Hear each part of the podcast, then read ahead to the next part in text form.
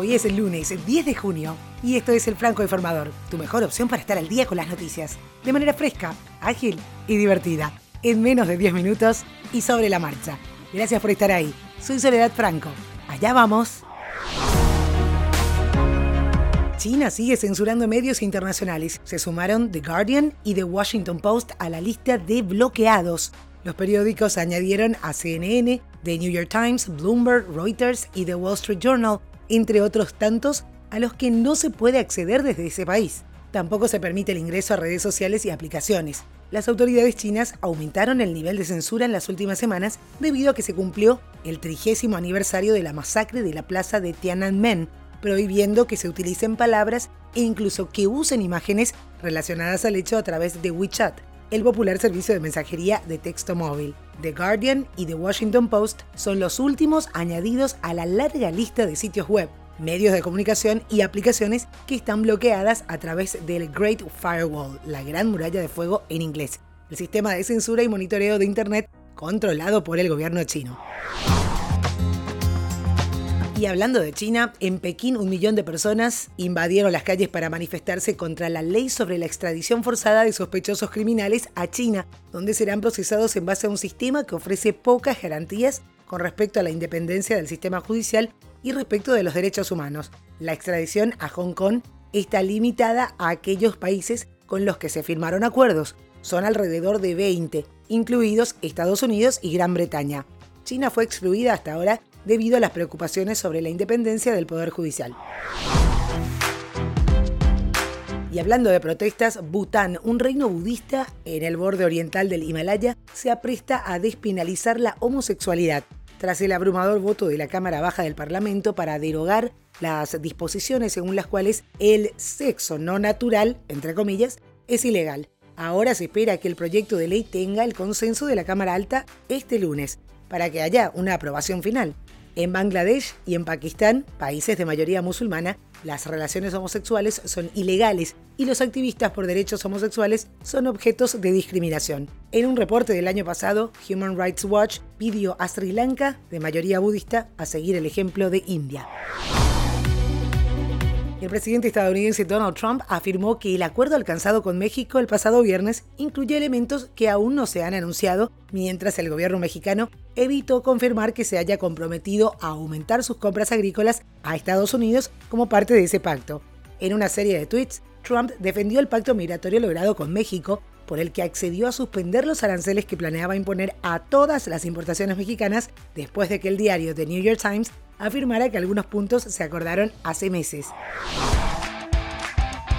Y este domingo fue de preparación para las selecciones sudamericanas. Sin compasión, Colombia goleó por 3 a 0 a Perú en el último partido de fogueo de ambos de cara a la Copa América Brasil 2019, un partido disputado en el Estadio Monumental de Lima. La selección venezolana goleó 3 a 0 a Estados Unidos, rival al que nunca había podido superar.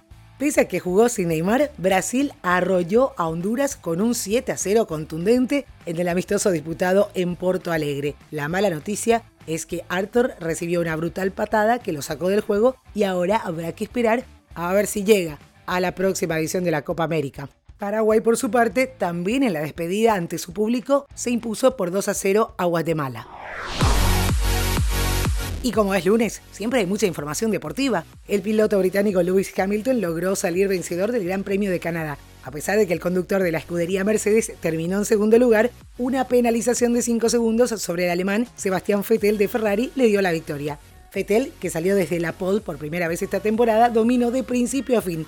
La polémica acción tuvo lugar en la vuelta 48, cuando el alemán perdió el control de su vehículo y acabó en la hierba. En la reentrada arrinconó a Hamilton contra el muro. Por esta acción, los comisarios lo sancionaron con 5 segundos, que finalmente le quitaron el primer lugar y dejaron a Fetel totalmente furioso. Y la palabra leyenda no alcanza para definir la dimensión de lo que es Rafa Nadal en Roland Garros. En sus 15 participaciones, el tenista español consiguió 12 títulos, incluido el de este domingo ante el joven austriaco Dominic Thiem solo fue tres veces con las manos vacías de París.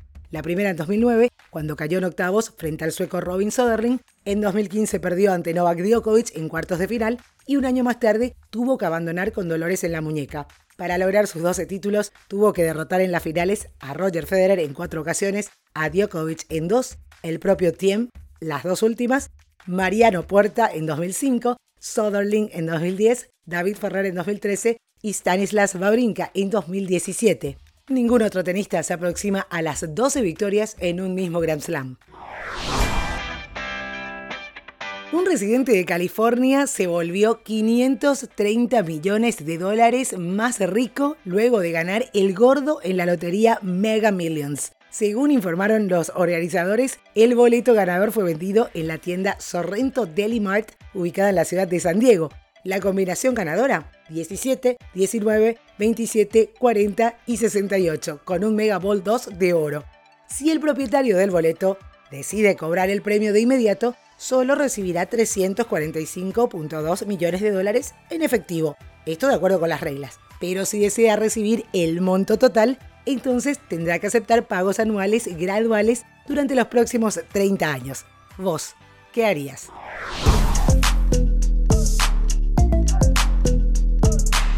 Y para despedir con música, como siempre, ¿recordás que el mes pasado el reggaetonero colombiano J Balvin fue fuertemente criticado después de publicar una fotografía junto al rapero Chris Brown, que tiene la reputación de agredir a sus parejas y haber abusado de una joven menor de edad? Sin embargo, esto no fue impedimento para que se publicara el sencillo que grabaron juntos con Taiga, titulado Auté. El tema también cuenta con un videoclip donde muestran el típico audiovisual del estereotipo rapero. ¿Lo escuchás? caliente como volcán, me tiene detrás de ella como perro guardián. Está pegada, soy su fan, señor mi equipo y me une su clan. Y, nos dimos como muy Jackie Chan. Eh. Y eso es todo por hoy, ya estás al día con la información. Te recuerdo que todos los links están en francoinformador.com en la sección de episodios para que puedas informarte más sobre cada una de las noticias que menciono todos los días en este podcast. Te invito a que sigas también el especial de la Copa América del Franco Informador hasta el 7 de julio. El próximo viernes arranca el torneo de selecciones más antiguo del mundo y todos los días en todas las plataformas de podcast vamos a tener los especiales de esta competencia del continente sudamericano. Seguimos también a través de las redes sociales arroba francoinforma en Twitter, Franco Informador en Facebook e Instagram. Y recomendanos, que es la mejor manera de seguir creciendo. Hasta cada momento.